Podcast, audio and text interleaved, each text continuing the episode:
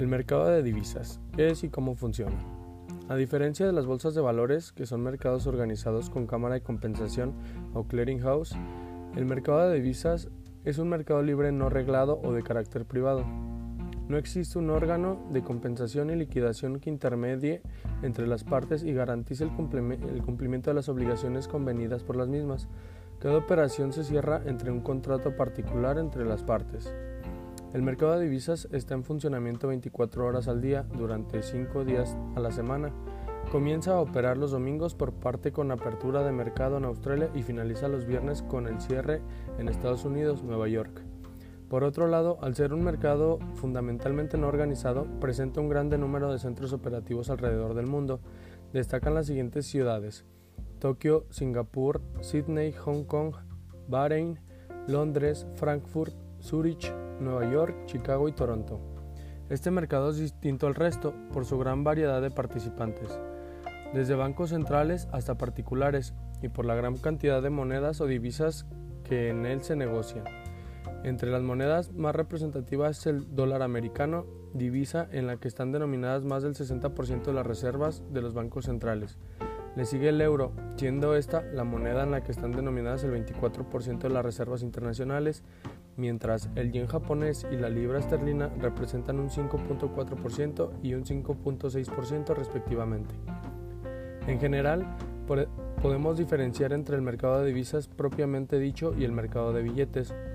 El primero hace referencia al mercado entre entidades financieras o entre entidades financieras y empresas o instituciones, también conocido como mercado mayorista mientras que el segundo hace referencia al cambio de billetes físicos que se realiza en entidades bancarias o casas de cambio, para fundamentalmente satisfacer las necesidades de aquellas personas que viajan a un país cuya moneda oficial es distinta de la moneda doméstica empleada en su país de origen. Las principales funciones del mercado de divisas o tipos de cambio son las siguientes. Fijar los precios de unas monedas con respecto a las otras, es decir, definir un número de unidades o entregar de una moneda a cambio de una unidad de otra distinta. Permitir la realización de coberturas de riesgo de tipo de cambio, por ejemplo, cuando se realizan inversiones en una moneda extranjera. Favorecer el intercambio de fondos entre diferentes países. Nos encontramos con países excedentes de liquidez y países que necesitan dicha liquidez. Financiar el comercio internacional, cuyas operaciones representan una parte muy significativa del, del mercado de divisas. Las monedas se identifican por un código de letras y los pares de divisas se identifican por una expresión de seis letras, como por ejemplo el tipo de cambio del dólar respecto al euro. Las tres primeras letras del par se refieren siempre a la moneda base. Las tres segundas letras del par se refieren siempre a la moneda cotizada. El precio de un par de divisas define el número de unidades de moneda cotizada por unidad de moneda base. Las tres primeras letras a la par se refiere siempre a la moneda base. Las tres segundas se refieren siempre a la moneda cotizada. El precio de un par de divisas define el número de unidades de moneda cotizada por unidad de moneda base. En el mercado de divisas se negocian una gran diversidad de monedas, que generalmente agrupan como sigue para su mejor identificación y referencia. Monedas G-10. Aquí están englobadas las monedas más representativas del mundo, como lo es el dólar, euro, libra esterlina, yen japonés, dólar canadiense, franco suiza, dólar australiano, dólar neozelandés, corona sueca y corona noruega. Monedas emergentes, como es el zloty polaco, la corona checa, el peso mexicano el florín húngaro, el rand sudafricano y el rublo ruso. Monedas Oriente Medio, como lo son el shekel israelita, la libra egipcia, el real saudí, el dólar Hong Kong y el yuan chino. Monedas commodity, como el dólar canadiense, el dólar australiano, el peso colombiano, el sol peruano, el real brasileño, el peso chileno o la corona noruega. Principios básicos para entender el mercado de divisas. Las tasas de cambio se suelen expresar como pares de divisas donde se indica lo que vale una unidad de una relación con la otra. Suelen aparecer como un par de códigos de tres letras, como lo es el dólar, separada por una barra y seguidas de la tasa de cambio decimal. Lo que va a la izquierda de la barra se le conoce como base y en ocasiones también se le denomina doméstica contable. Lo que está a la derecha se le llama cotizada o variable. El número que se indica detrás del signo igual es la, es la tasa de cambio o el importe que se podría comprar por la unidad de la base. En este caso significa que podremos adquirir X dólares con un euro. Si el precio subiera, significaría que la moneda europea habría aumentado de valor respecto al billete verde. Esto podría significar que o bien del poder adquisitivo de la primera ha aumentado o que el de la segunda ha bajado, o ambas cosas y viceversa. La gran mayoría de las negociaciones con divisas se realiza con un grupo selecto principales. El dólar estadounidense, el dólar australiano, el dólar canadiense, el euro, la libra esterlina, el yen y el franco suizo. Si bien no existe una norma escrita respecto, hay un orden establecido de, de relación entre las monedas. Desde su creación en 1999, el euro tiene preferencia respecto del resto de como base, por lo que en todas las negociaciones que le afectan siempre se indica el comienzo. Así aparece escrito y no, y no como el orden de preferencia entre las divisas principales es euro libra, esterlina, dólar australiano, dólar estadounidense, dólar canadiense, franco suizo y yen. Antiguamente esta jerarquía venía determinada por los valores relativos de las monedas, por lo que las de más valor se ponían por encima de las menor. Sin embargo, esto ya no es estrictamente así por la producción del euro y los cambios en el peso de algunas a lo largo del tiempo. Las divisas que no están en el grupo de las principales, como el peso argentino, se conocen como divisas menores y casi siempre son, son las cotizadas cuando forman un par con una principal.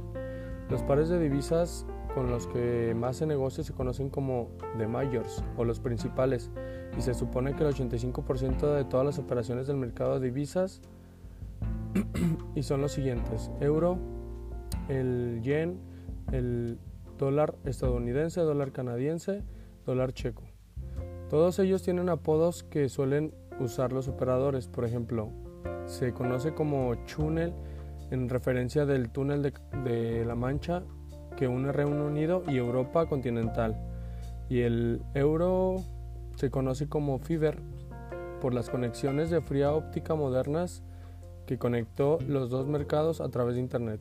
Los pares de divisas que no incluyen al dólar estadounidense se conocen como cruces de divisas y los pares que incluyen al euro se le conocen como cruces de euro.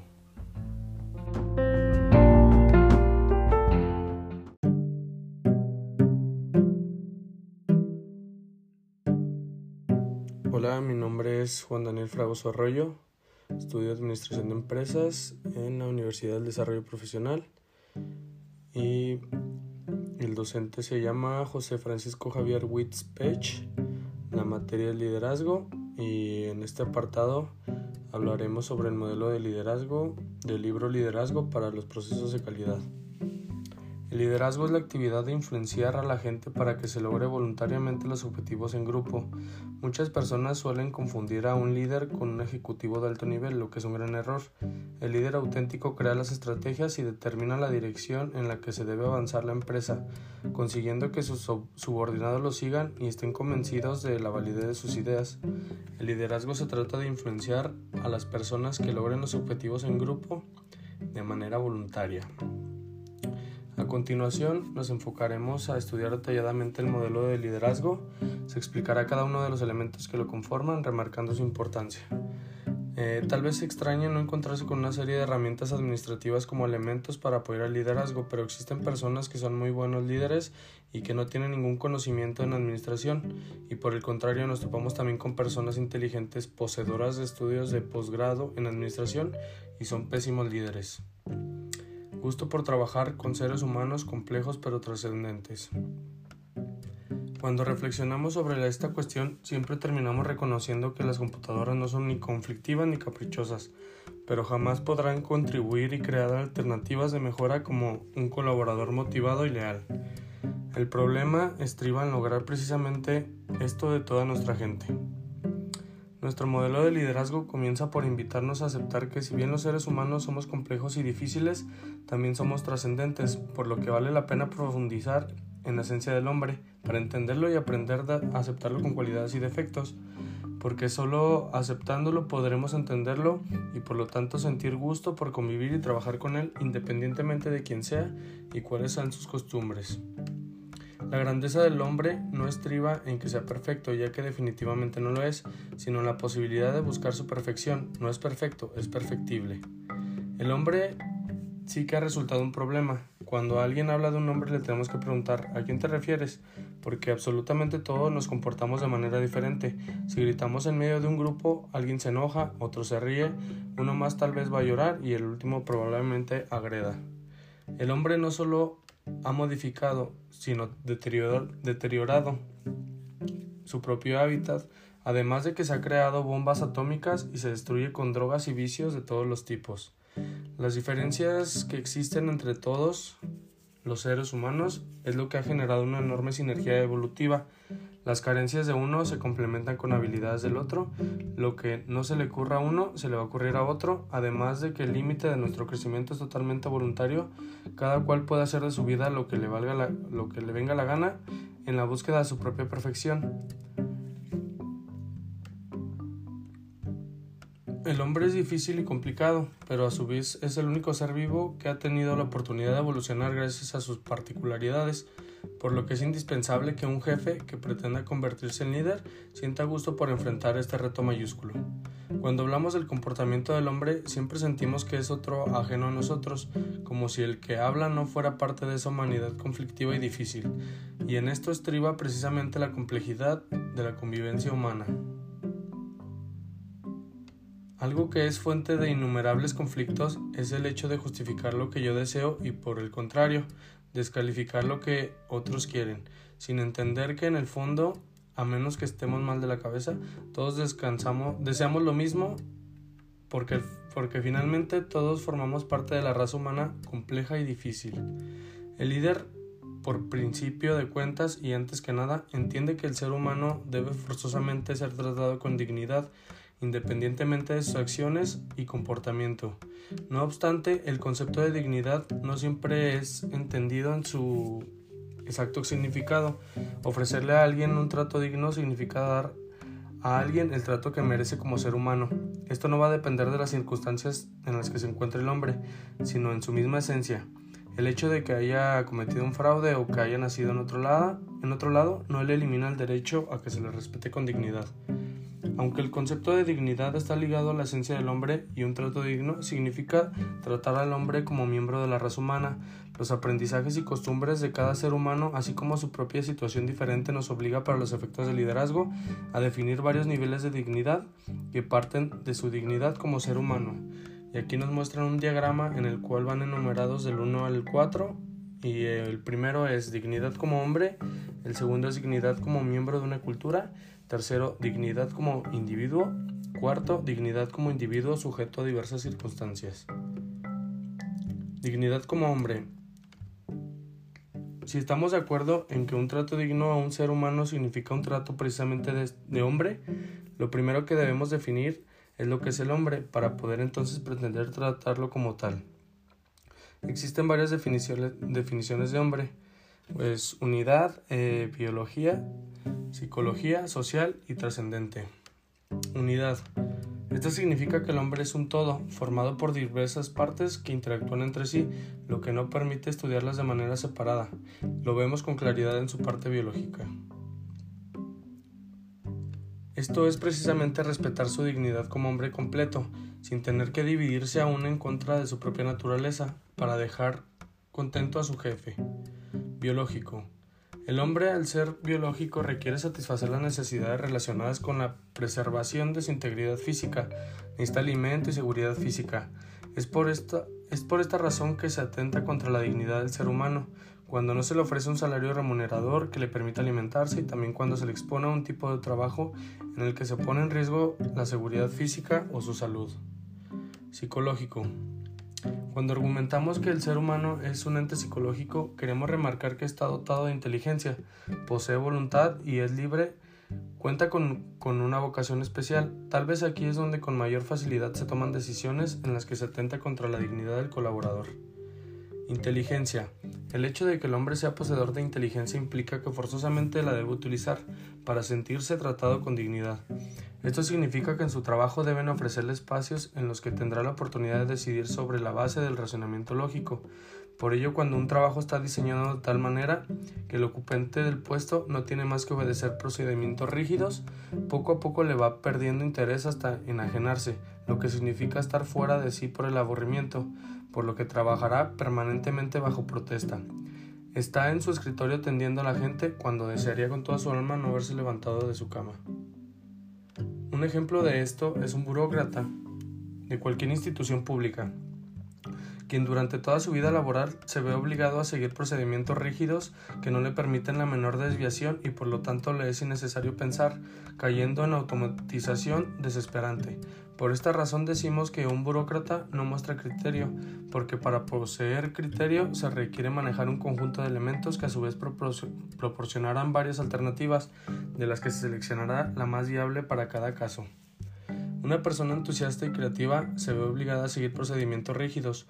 Poco a poco va perdiendo su talento hasta llegar a sencillamente obedecer como autómata. El tipo de trabajo que desempeña le matará todo el entusiasmo inicial.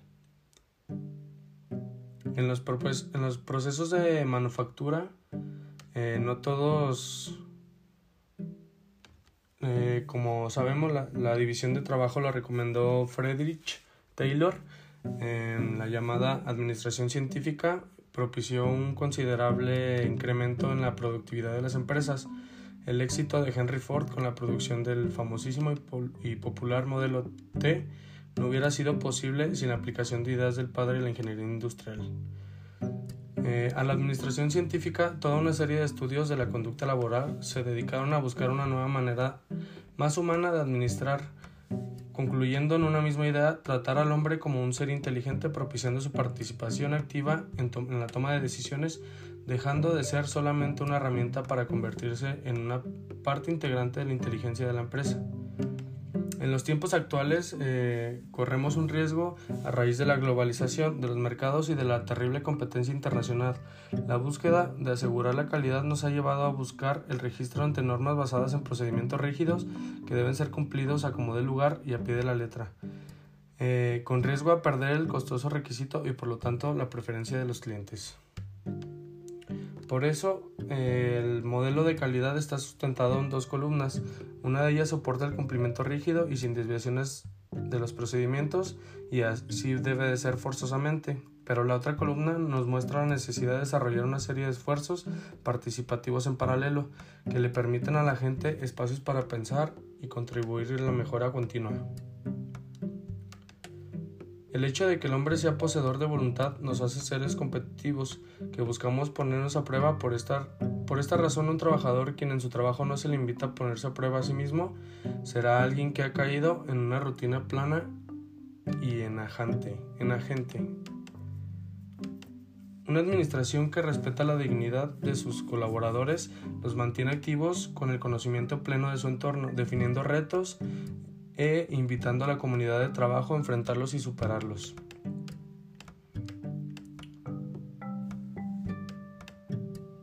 Japón es el país que mayormente los trabajadores cumplen al pie de la letra los procesos establecidos por porque forman una cultura muy obediente a la autoridad y decretos. Esto quiere decir que las personas encuentran sus espacios de libertad y por lo tanto de, satisfacción, no en el proceso que está controlado por, por lineamientos precisos, sino en actividades paralelas. Como se puede observar, no se trata de que todos los empleados deban ser realizantes para su ocupante, porque esto no es posible, pero sí debe buscarse la empresa proporciona elementos para que los empleados encuentren la autorrealización como personas, desarrollando todo tipo de actividades participales que a usted le pueda ocurrir. El límite de esto será su propia convicción, creatividad y entusiasmo. Número 2 es dignidad como miembro de una cultura. La cultura de una sociedad es la respuesta a toda una serie de vivencias ancestrales. Si se utiliza la mente emocional, se analizan las situaciones y se toman decisiones a través de nuestras vísceras. Esto es tamizadas a través de nuestros propios sentimientos, lo que ofrece un valor agregado a nuestra respuesta para bien o para mal. Por el contrario, quien utiliza la mente racional reacciona tal y como lo haría una computadora. En contraste, la persona que normalmente utiliza su mente emocional normalmente será negado para las ciencias exactas, pero bueno, para todo lo relacionado para lo artístico. Será desordenado y lo que menos le interesa es planear cualquier actividad, ya que va reaccionando de acuerdo a lo que se va presentando, impredecible, ya que sus estados de ánimo verían de un momento a otro muy expresivo, ruidoso, despreocupado y hasta conchudo, bohemio y enamoradizo, descarado, toma, toma decisiones en base a lo que quiere o lo que gusta, también muy, muy amigable. Los mexicanos tenemos más desarrollada la mente emocional que la, que la racional. Esto significa que somos más duchos para vivir eh, muchos momentos felices que para vivir con la calidad de la vida necesaria para alcanzar la felicidad. Cualquiera me podrá argumentar que vivir momentos felices es parte de la calidad de vida y de hecho tendrá razón. Solamente que en los tiempos actuales de calidad de vida es importante, importante ingrediente para alcanzar la felicidad y por otra parte una persona puede vivir muchos momentos felices y no por ello haber alcanzado la felicidad y que es una característica de vida. En Alemania los trabajadores tienen un nivel de necesidades mayor que un pueblo pequeño de México porque necesitan cambiar de carro, asistir a conciertos y vestirse bien. En el pequeño pueblo campesino de nuestro país la persona que trabaja en la empresa es privilegiado ya que gana más que sus amigos y familiares además de que siembra el campo y crea animales debido a que su vida tan sencilla no necesita más dinero, no tiene más cosas que comprar por lo que prefiere descansar con la familia y compartir con los amigos. Algunas de las cualidades nos muestran en el libro son creativo, amistoso, sencillo y excesos, e inconsciente, abusivo y no estar preparado. El mexicano por lo regular eh, tiende a, a, ser conformista y ahí en el libro compara a cómo son los alemanes o los japoneses. Por ejemplo, para un mexicano es indispensable trabajar dentro de un ambiente laboral en el que la amistad y la camaradería sea la forma como se logra que las cosas sucedan.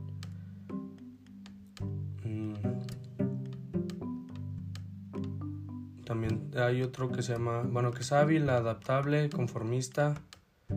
Esas son cualidades y errores que, dicen. En conclusión, podemos decir que nuestro problema como cultura no es que busquemos destacar la, la, manera individual. Eso puede ser benéfico y además es válido, ya que la persona es individuo e independiente. El mexicano en realidad nos, nos demuestran aquí con muchas como la prepotencia, eh, entre otras cosas que, que es un error para los mexicanos y que debemos de cambiar aunque no queramos porque a veces hasta confundimos el humor fiestero eh, con, con, el, con el líder o el patrón que no deben de ser lo mismo. Una cosa es el trabajo y una cosa es la amistad o la fiesta. Eh, bueno, el, el tercer tema es dignidad como individuo.